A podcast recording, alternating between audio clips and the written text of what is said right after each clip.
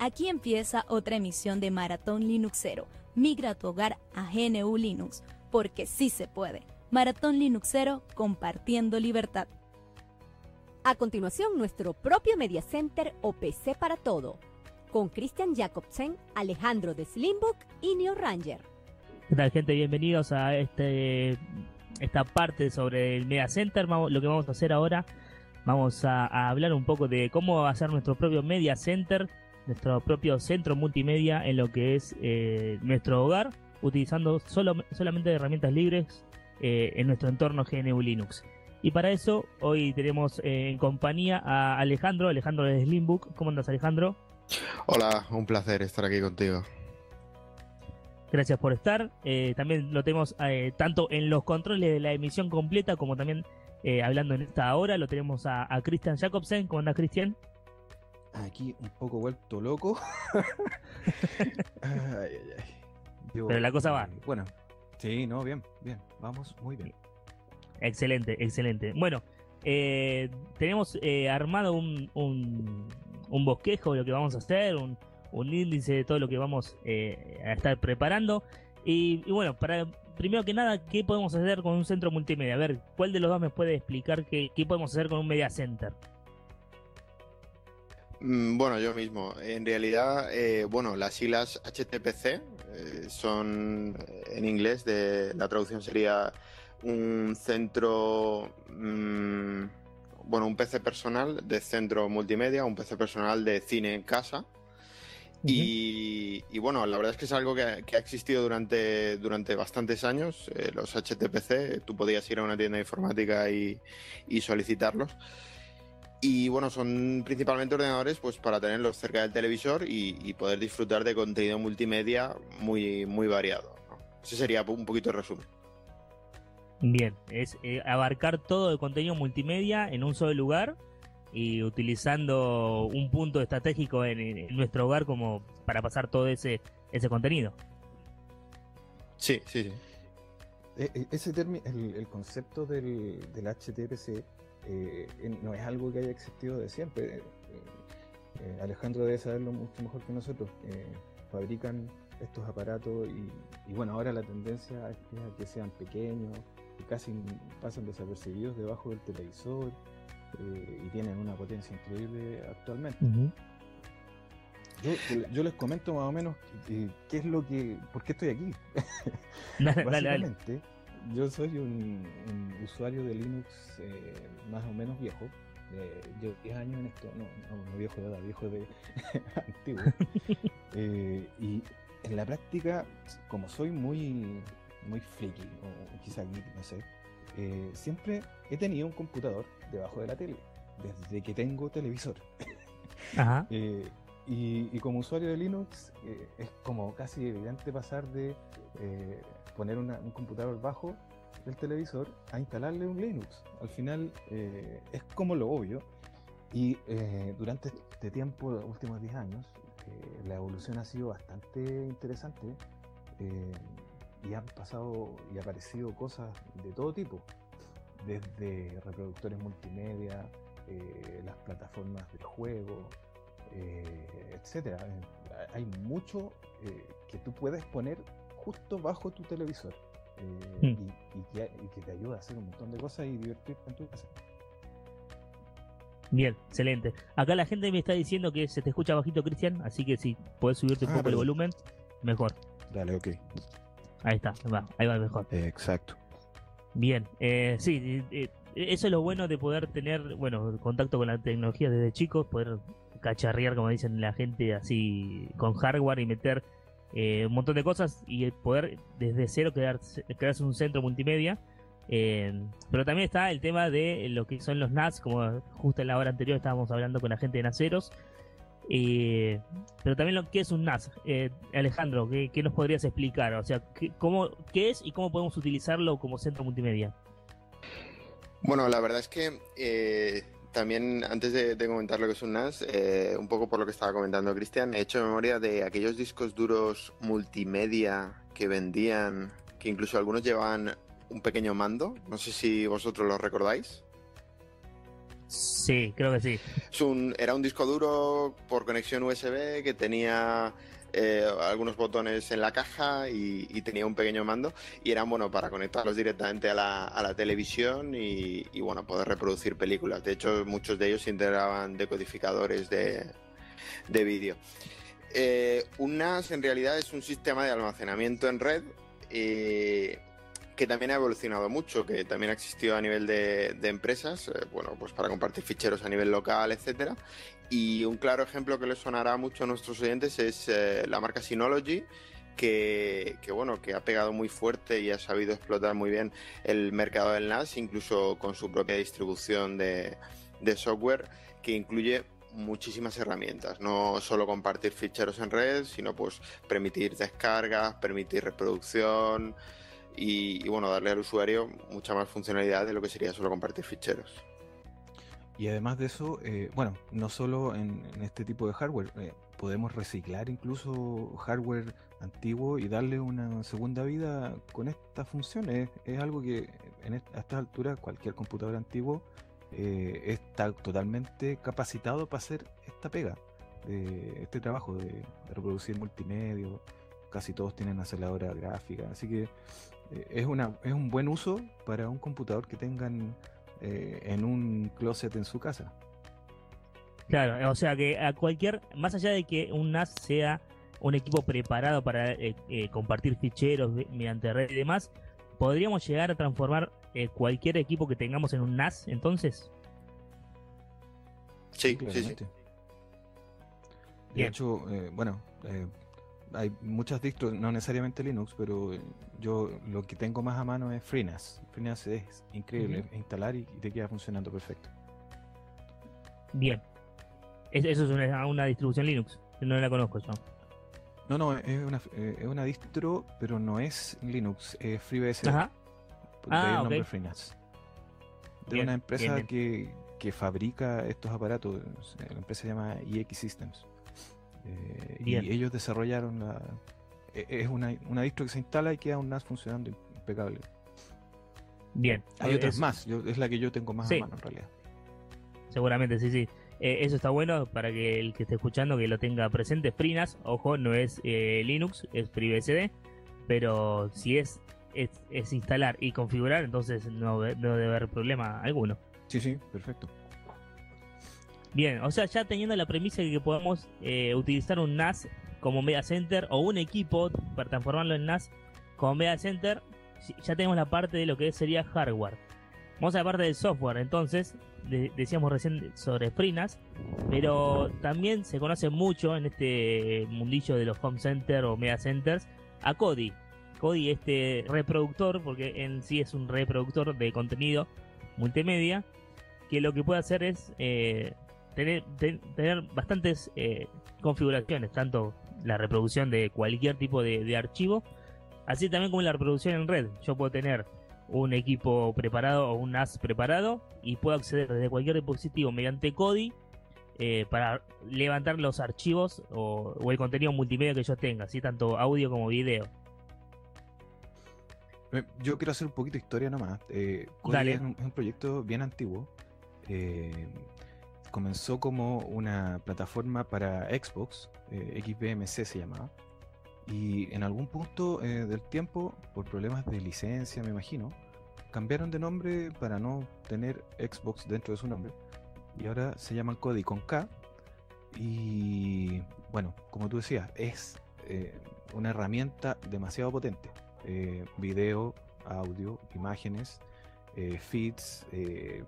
Es increíble y la característica principal es que la interfaz de usuario está pensada para usarla en un televisor y sentarse en el sillón. Eh, esa es como la premisa, la premisa de ello. Es un media center a, full screen, eh, letra grande eh, y muy fácil de, seguir. Mi, hija pequeña lo usa y es, hacker en la cuestión. pero igual me gustaría escuchar de Alejandro qué, es lo que la, visión, porque yo sé que él trabaja construyendo máquinas para correr código, eh, quizás principalmente, no sé si es la función principal.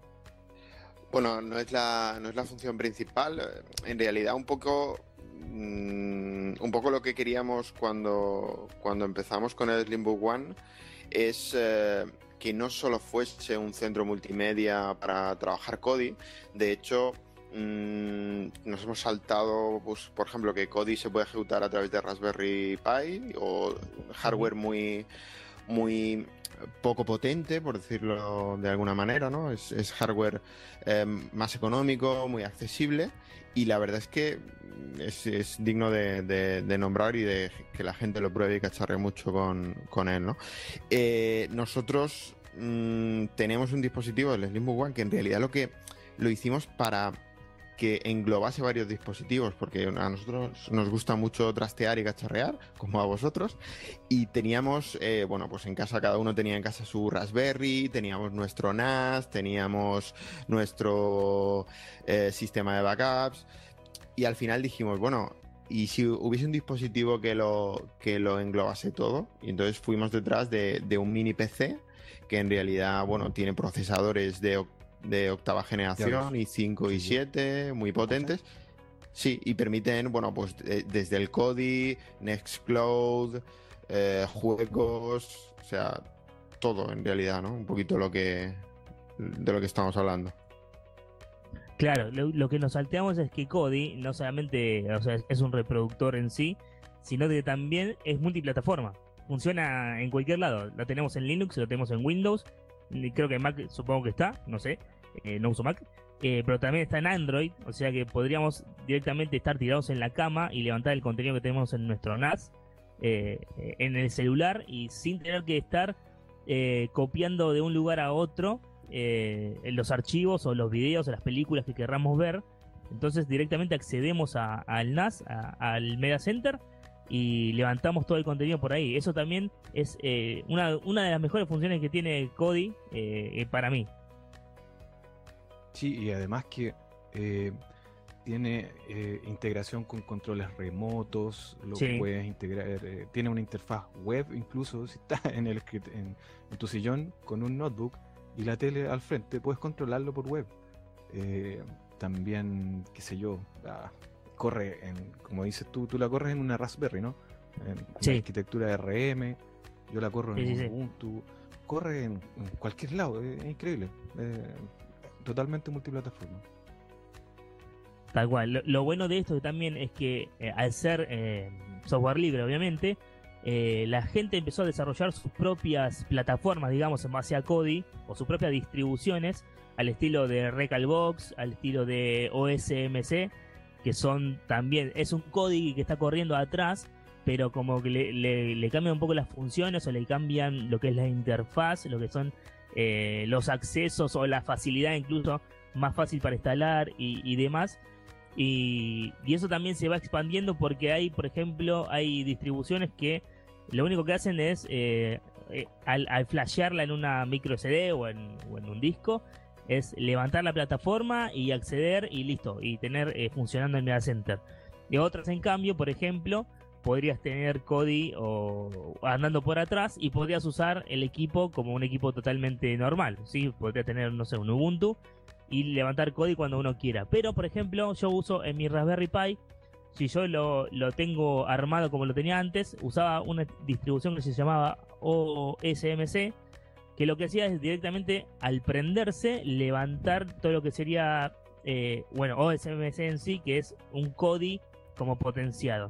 Entonces ya tenés listo eh, la, plataforma lista para reproducir los contenidos multimedia. Y eso está genial porque eh, si se lo das a gente que por ahí no conoce, que le tenés que decir, bueno, lo guíate primero, vas a Kodi, eh, levantás tal cosa, reproducir. No, no hace falta. Le das eso, le decís, prende la tele, prende el, Mega Center, o si ya lo tenés puesto, cambia lo que sería la fuente en la tele y listo. Y ya podés usar OSMC como si nada, incluso con el mismo control remoto, como vos decías, Cristian, porque tiene esa, esa facilidad. Eh, directamente con el control remoto de la tele se podría, se podría hacer. Sí, es muy versátil. Em, eh, yo quería hacer una observación, no una observación en realidad, un alcance. Eh, también funciona como manejador de colección de películas y de, música. Y la, la particularidad de esto es que si tú eh, tienes una colección de, qué sé yo, películas y las nombras de cierta forma, eh, la, documentación de Cody es muy buena para saber cómo hacerlo.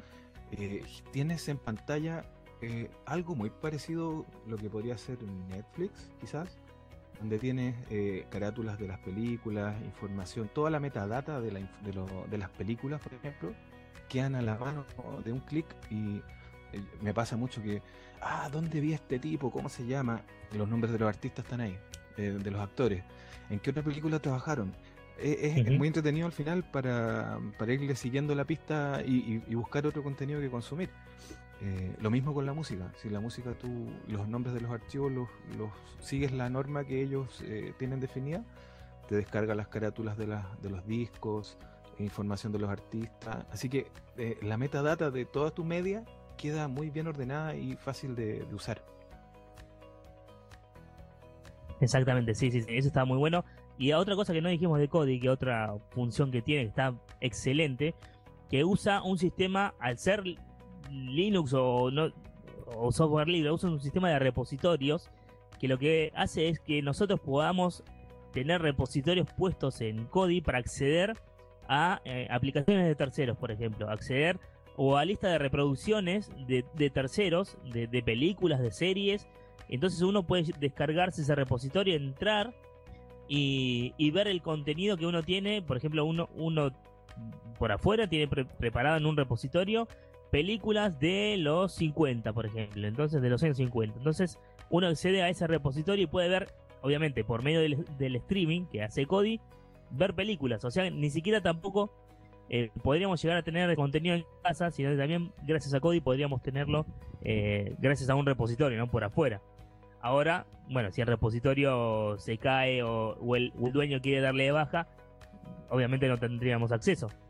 Pero, pero incluso esa, esa función también está muy buena para los que la gente que usa Cody, porque la verdad se hace bastante llevadero, incluso si uno quiere mirar eh, canales de televisión también, así que eso también es una, una función muy, muy buena en lo que respecta a Cody. Pero también eh, tenemos... Sí, decime Cristian. No, no, comentar que además de todo lo que ya estamos diciendo, que ya es mucho, eh, tiene un, sistema de, de add-ons o de plugins, eh, ellos le llaman add-ons. Tiene una cantidad de cosas para diversos, eh, diversas cosas en realidad. Plugins para video, para ay, qué sé yo, para ver eh, lo que está descargando el transmission, para oh, tanta cosa que uno se, se marea mirando el listado de cosas que incluso ya viene listo para hacerle clic y, e instalarla. O sea, no, es, muy, muy completo. Sí, sí, tal cual. y Alejandro, vos que estás en, en, este tema, sobre todo armando las, las Slimbook One, eh, ¿qué priorizan o qué software priorizan ustedes al, al, al armar estos equipos? Bueno, en realidad mm, intentamos dar configuraciones eh, recomendadas y por defecto, pero si nos fuéramos de Kodi y saliéramos fuera, eh, en el Slimbook One también ofrecemos Nextcloud, eh, otro software también muy digno de, nombrar, excelente. lo que pasa es que el tema de Nextcloud, como sí que es un software un poco más de uso no tan común, eh, sí que damos la opción de que el cliente nos diga si quiere su centro multimedia, su Limbo One centro multimedia con Nextcloud o no lo quiere con Nextcloud, si lo quiere con Kodi, si lo quiere... Bueno, ahora te repaso la lista de software que, instalamos cuando nos piden el centro multimedia, pero un opcional, no por defecto, es Nextcloud. Bien, perfecto. Eso más que nada para el tema de compartir archivos entre usuarios. O sea, yo puedo tener mi Nextcloud y y tener diferentes usuarios y decirle a, no sé, a mi esposa, usa este usuario y se van pasando cosas. Sí, sí, sobre todo compartir ficheros, editar, eh, editar documentos de texto, documentos de Excel eh, a través de, bueno, desde cualquier sitio, ¿no? Nextcloud nos permite acceder a, a, nuestros ficheros de nuestro ordenador desde fuera de casa si, si abrimos los puertos, como, eh, y poder hacerlo también desde cualquier otro, otro dispositivo. Sí que es un software muy potente, pero que mm, quizás no tenga tanta gente la necesidad de, utilizar y por eso es, opcional. Ojo que eh, en Nextcloud se puede también usar aún en una modalidad como de NAS. puedes compartir eh, una carpeta en formato WebDAV y el WebDAV lo puedes montar como una fuente de medios en el mismo Kodi. Sí, sí, sí. Es, muy práctico. De hecho, yo en casa tengo un, media center con mucha capacidad de almacenamiento y tengo otros dos Kodis más cerca de otros dos televisores. Así que al final estoy teniendo tres códigos y eh, puedo ver los mismos medios desde cualquier parte. Sí. Ah, claro, sí, sí, sí, claro. es que esa es la idea, poder tener, o sea, una tele, digamos, central eh, en casa, en el living, pero incluso mismo con una computadora, cada uno, un laptop, que tengamos, no sé, dos personas en, la casa, uno podría estar viendo una cosa y otro podría estar viendo otra cosa porque acceden al mismo servidor, pero a, diferente contenido. Entonces, eso sobre todo es lo bueno. Eh, la verdad es que esto me recuerda la, que hay eh, aplicaciones, eh, bueno, hay dos aplicaciones muy potentes para Kodi, también para reproducir el contenido que tienes en Kodi desde, tu, desde tu móvil, por ejemplo. Y la verdad es que es práctico, ¿no? El hecho de decir, bueno, pues en la televisión alguien está viendo algo y de en la tablet eh, además de que puedes controlar el código, pues puedes reproducir contenido que está dentro del código, ¿no? Pues por ejemplo, la música, ¿no? Decir, bueno, pues yo en, el salón están viendo una película y yo estoy en otra habitación escuchando la música que está en Kodi en el salón, pero la estoy escuchando a través de mi teléfono móvil y es la música que tengo, ah, Exacto, hay una aplicación para Android que funciona como control remoto para Kodi. Se llama, hay varias, pero yo uso uno que se llama Yatse, que es muy buena. Es básicamente un control remoto en el móvil. Hay un oficial de Kodi incluso. Creo que se llama Code, si no me equivoco. yo probé las dos y me gustó más de Yatse. Eh, quizás por costumbre, pero Ok, ok. Eso está, está, está bueno saberlo también, porque incluso si no, si puede ser, como es mi caso, que no te eh, Cody no te reconoce el control de, la, tele. No me pregunten por qué, ya lo hablamos con Cristian esto un montón de veces y no me anda el control. Tengo que usar un teclado mini externo que tengo que, me compré para eso. Eh, uno puede directamente agarrar el celular y utilizar esas aplicaciones. Entonces podría estar tirado en el sillón con el celular y mientras ve las redes sociales puede estar cambiando incluso el contenido que está viendo eh, con el celular directamente, directamente desde, ese control, digamos. Pero también, aparte. Lo mismo que tú.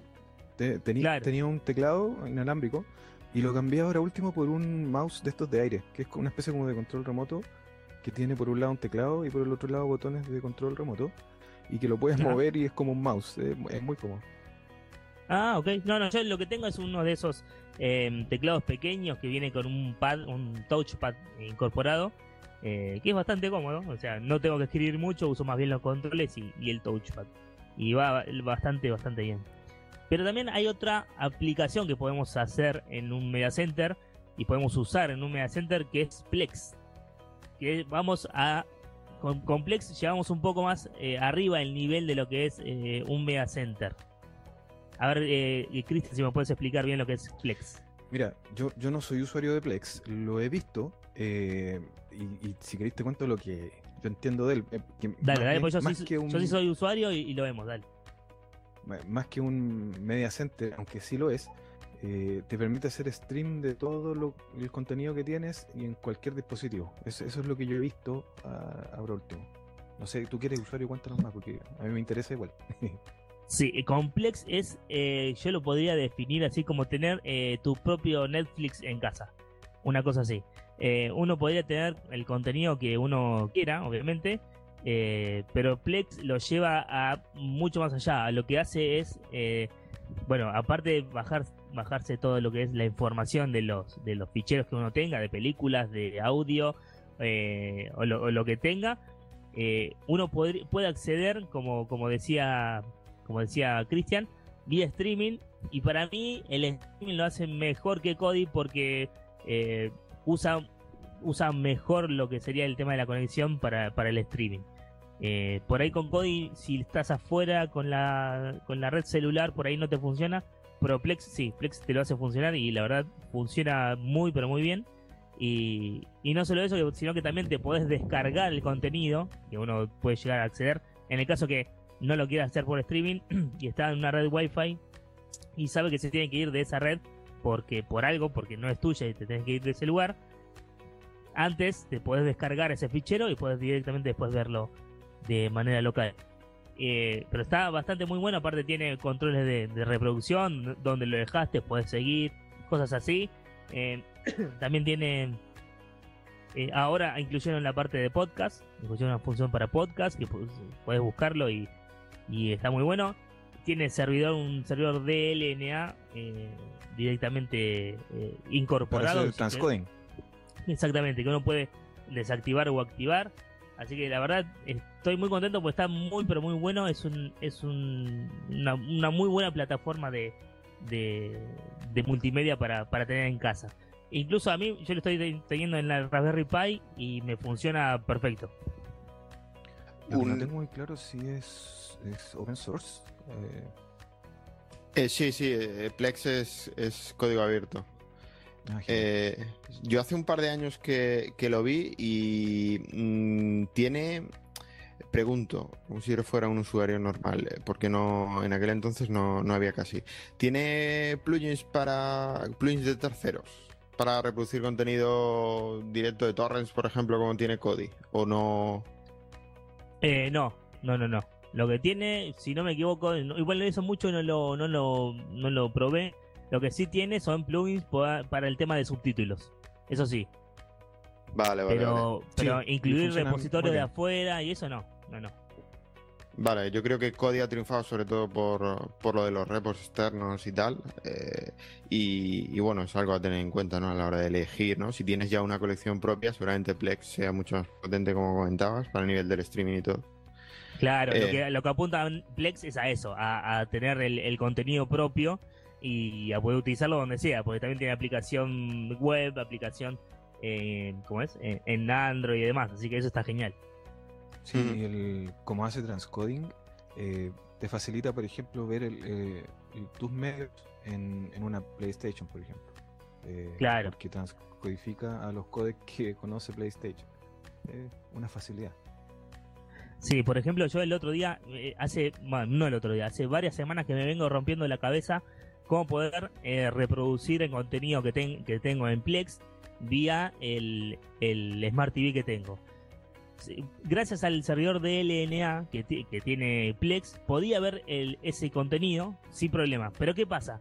Eh, como Plex tiene, o sea, estoy usando los subtítulos aparte de, las películas, eh, Smart TV no, no me levantaba esos subtítulos, o sea, tenía el audio perfecto, el video perfecto, pero no podía ver los subtítulos, incluso configurando la tele y todo, nada, nada, nada.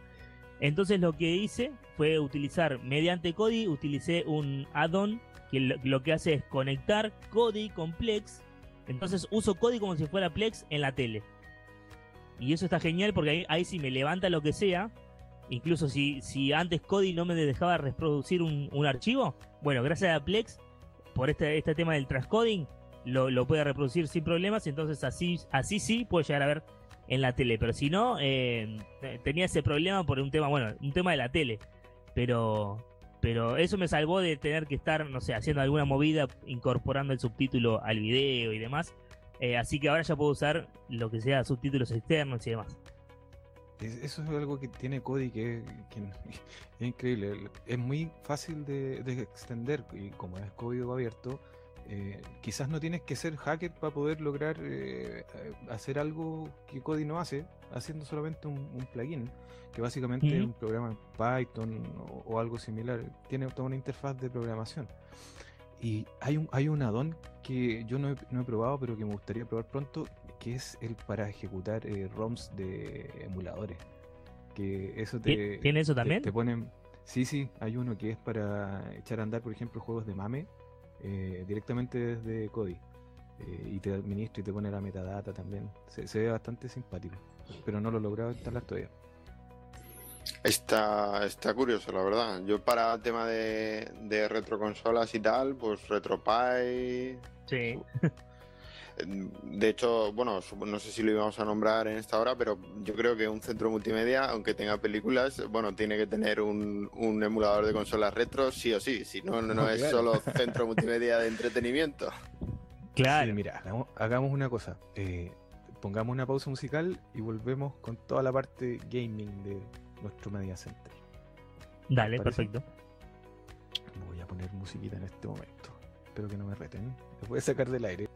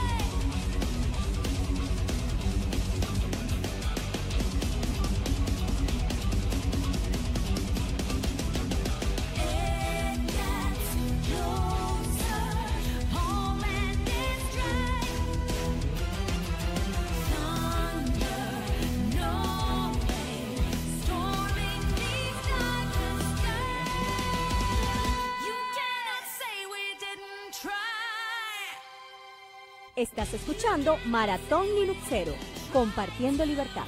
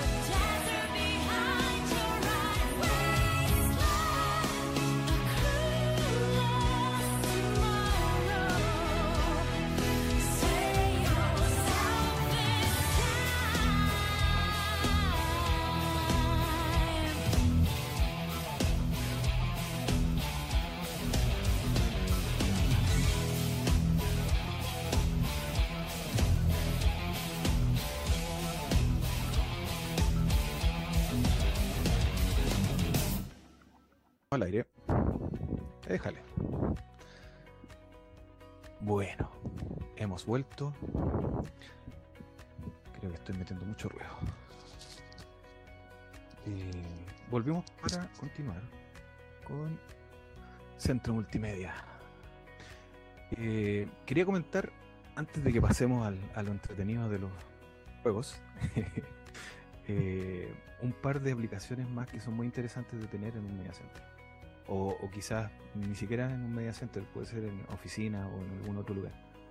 Eh, MPD es una aplicación que funciona para reproducir música y puede funcionar con un computador sin monitor. Les comento cómo lo uso yo. Eh, en mi oficina tenemos una gran televisión donde hay un montón de cosas ahí mirándose y está reproduciendo eh, tiene un computador conectado y todos en la oficina tienen la aplicación cliente.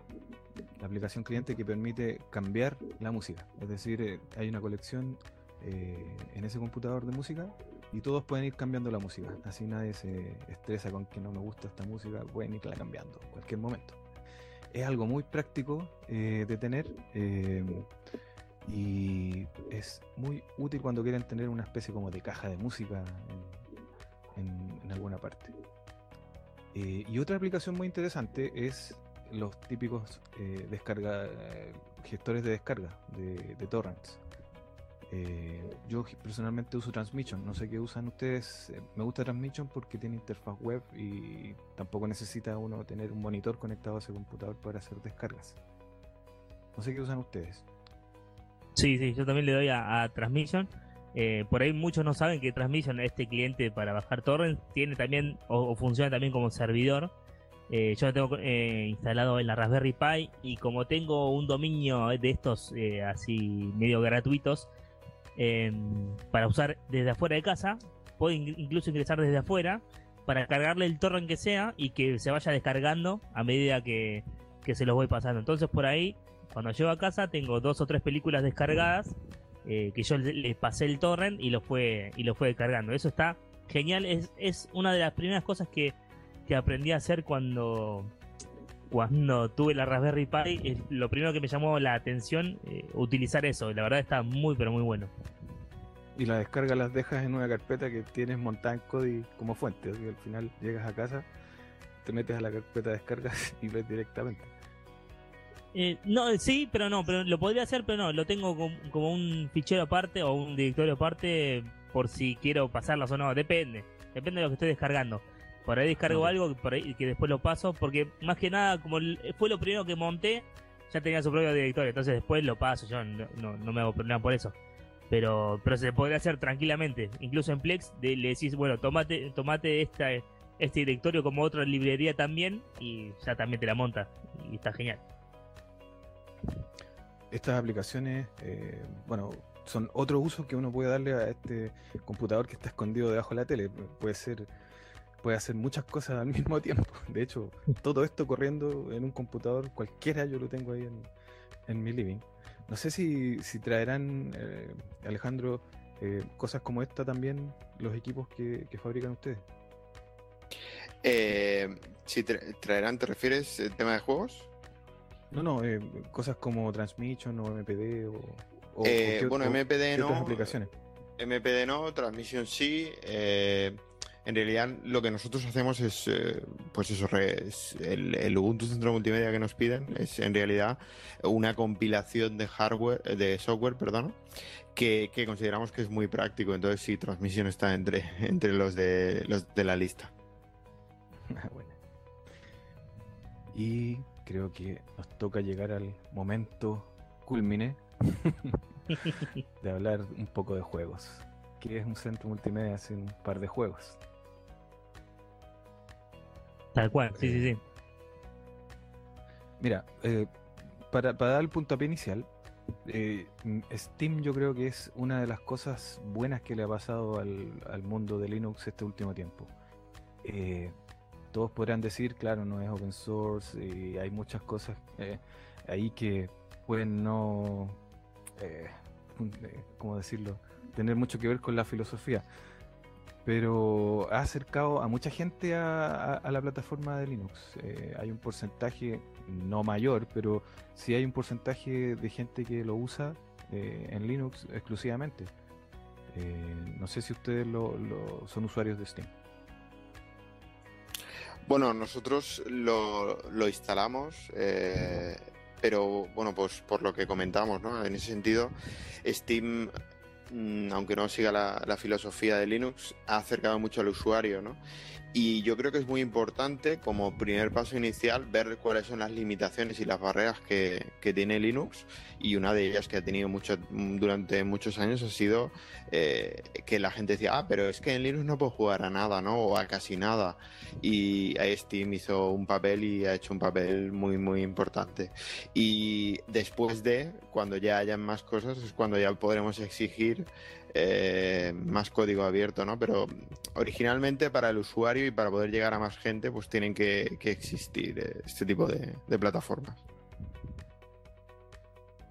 ¿Cómo te anda a ti, Neo? ¿Tú lo usas? Sí, lo, empecé a usar por temas de... me, gustó que, que, la, gente que creó Steam, empiece a aportar sus juegos a, Linux. Y desde ahí empecé a usarlo. Eh, bueno, tengo casi todos los juegos de Valve. Eh, pero la verdad me impresionó la cantidad de juegos que hay para Linux. Eh, sobre todo los multiplataformas que hay, que son bastantes. Pero los que son exclusivos para Linux me, sorprendió bastante. Y, la verdad un reconocimiento a la gente de Val por hacer esto porque la verdad nadie se lo había pedido o sí, no sé. Pero em, empezar a hacer este tema de, Steam, de, portar los juegos a Linux, de incluso crear estas Steam Machines que, ellos hicieron, que son, bueno, eh, consolas que corren Steam OS eh, eh, detrás, o sea, un, Linux eh, preparado para, para, juegos con Steam. la verdad es digno de, sacarse el sombrero de poder haber hecho esto y, poder usar sin tener que irnos a, Windows, sin tener que, incluso para los que no usamos consola, sin tener que comprar una consola para jugar juegos muy buenos. y por eso, gracias a, a esto, podemos ya tener eh, juegos geniales en nuestra distro Linux, sin tener incluso que usar eh, ni Wine ni, ni alguna otra eh, capa de emulación o algo parecido. ¿Y sabes lo que es? Bueno, no sé si es particular de Steam, pero me gusta mucho la interfaz, la Big Picture, que es la pantalla completa. Te comentaba el otro día, ¿te acuerdas que tú puedes tener en full screen y con letra grande y con imágenes grandes, cosa de poder irte a sentar al, al sillón a jugar. Entonces ese, ese, ese sentido de, darle la interfaz de no necesariamente teclado y mouse, eh, yo creo que ayuda mucho a que Steam sea como una forma muy eh, eficiente de usar un computador conectado a la tele. Eh, es muy fácil de usar.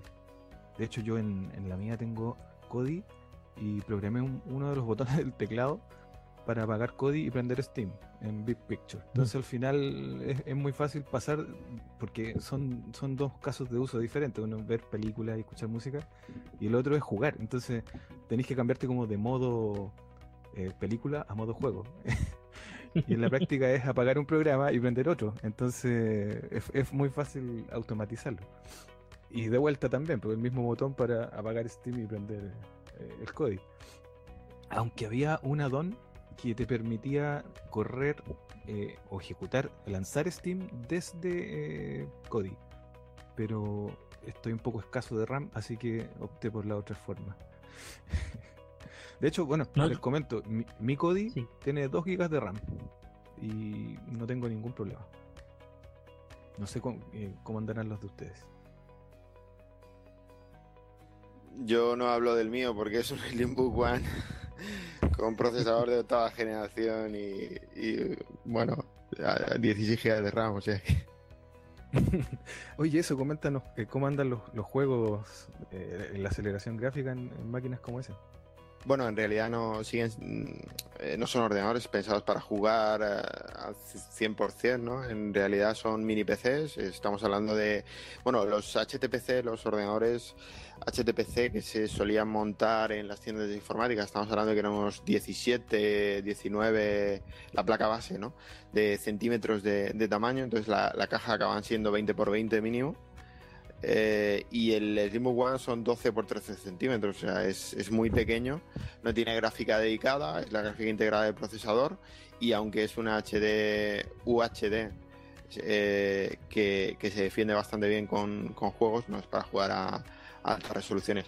Pero bueno, puedes jugar a, bueno, el, el 0 AD de, bueno, el, el, que diríamos que es el Age of Empires de y muchos otros juegos nativos eh, de Linux, la verdad es que corren, corren bastante bien. Y además de juegos nativos, la verdad es que también ponemos el Play on Linux, eh, por si la gente lo quiere trastear un poco, pues que lo, que lo conozcan, porque también es un juego interesante. Un software. Play, eh, Play, on Linux, bueno, comentar, yo no, yo no soy usuario tampoco de Play on Linux, lo, he visto en el, en el notebook de mi hija y eh, te facilita mucho el trabajo de proceso de instalación de los juegos, si, no me equivoco. Eh, sí, sí, así es. En realidad, bueno, en realidad simplemente es para no correr juegos nativos de Linux. Si quieres correr un juego que, es de Windows y no tienes Windows, bueno, pues te lo facilita a la hora de, la instalación. Eh, permite instalar, además de, una gran cantidad de juegos, bueno, son bueno, algún software, ¿no? Pues tipo Photoshop, etcétera.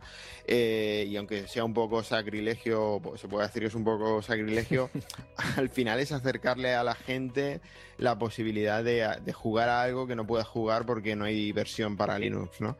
Y, y Play on Linux en realidad tiene una interfaz gráfica, pero por detrás hay una serie de scripts que instalan librerías y, y DLLs de, de Windows y está corriendo en LA uh, Wine, máquinas de, de Wine, contenedores de Wine. Que bueno, en la práctica el, gran pero para dejar una plataforma privativa y, llegar a Linux es el tema de los juegos, así que eso es como casi facilitar eh, la migración de una cosa a la otra. Eh, aunque eh, está bien decir que no cualquier juego o no todos los juegos de Windows corren en, Linux con Leon Linux, eh, me imagino. La verdad que no. no, no, la verdad es que no. Es, eh, van un poco con un poquito de retraso en, la adaptación de, los, las DLLs y tal. Y, pero bueno, una gran cantidad de juegos se pueden poner, pero no, no todos, la verdad. ¿Qué más? Eh, algo, algo que me. Bueno, ya habíamos hablado del retro gaming pero eh, también es, una forma de jugar que está muy a la mano de, un sistema Linux. Hay emuladores, pero para todo lo que se te pueda ocurrir. Eh, no sé si ustedes eh, juegan retro gaming, porque yo soy más bien de la escuela antigua. yo soy de las maquinitas con, con moneda. Sí, bueno, pero ahora con MAME y un, equipo, un emulador y, y ROMs está, eso está solventado. No, claro. de hecho, en, mi oficina montamos una. Y es una cosa de que en las tardes, hora de almuerzo, se llena y todos juegan a, su juego favorito. Y bueno, tienen un Debian instalado y, un monitor en una caja. No es más que eso. Claro, por eso.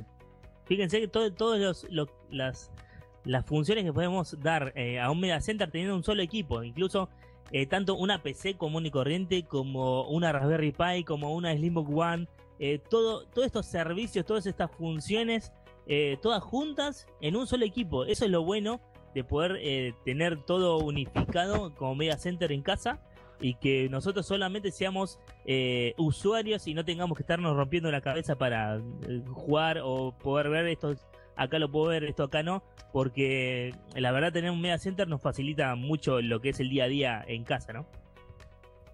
Sí, claro. Y la flexibilidad de una plataforma como esta que te deja hacer prácticamente cualquier cosa. E, eso es algo impagable. La verdad es que sí, y si hay algún oyente eh, que quiere dedicarse a hacer juegos eh, y no ha oído hablar todavía, porque es joven o lo que sea, de Godot, es, Godot es un motor de, creación de videojuegos que apuesta por la compatibilidad con, con GNU Linux y, está cuidando mucho el, motor para, para Linux. Y hay ya algunos títulos, pero, pero deberían haber muchos más. La verdad es que desde aquí hacer un llamamiento también, ya que estamos hablando de juegos, para que la gente intente desarrollar con Godot y, aprenda a desarrollar con Godot, porque yo creo que Linux se está acercando cada vez más a los juegos, como comentábamos, y, y bueno, ahí también tiene que haber trabajo, seguro. Mm, bueno, chicos, Podemos ir cerrando, ¿no? Sí, sí. Eh, fue muy agradable esta charla. Eh, decir que yo no conocía a Alejandro, había hablado varias veces con Neo Ranger y eh, nada, estoy muy, muy agradecido de que hayan estado acá. Gracias a vosotros, ha sido un placer para mí. Se me ha hecho cortísimo y la verdad es que nos han quedado muchas cosas distintas por hablar. Seguro que, que otro día más y mejor. No, claramente. Sí, tal cual. Muchas gracias. Así que bueno, nos estamos viendo en la siguiente hora. Sí, vamos a hacer una pausita musical y poner los audios que nos quedan de los participantes del concurso. Eh, gracias a todos y nos vemos pronto.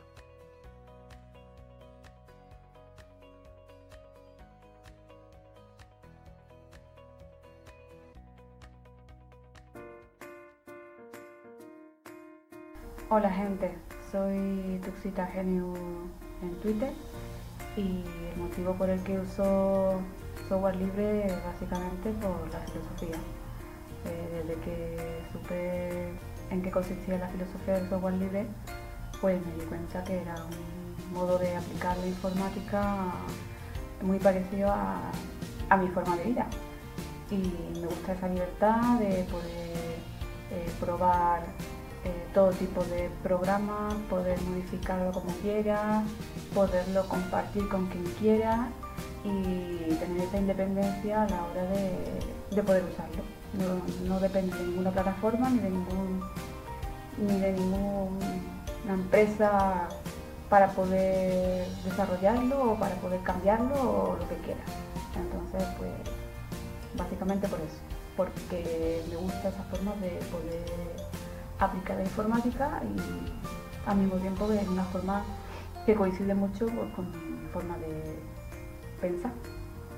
Y nada Uso software libre porque estoy completamente de acuerdo con la filosofía que está detrás de este movimiento y eh, el sentimiento de comunidad que representa.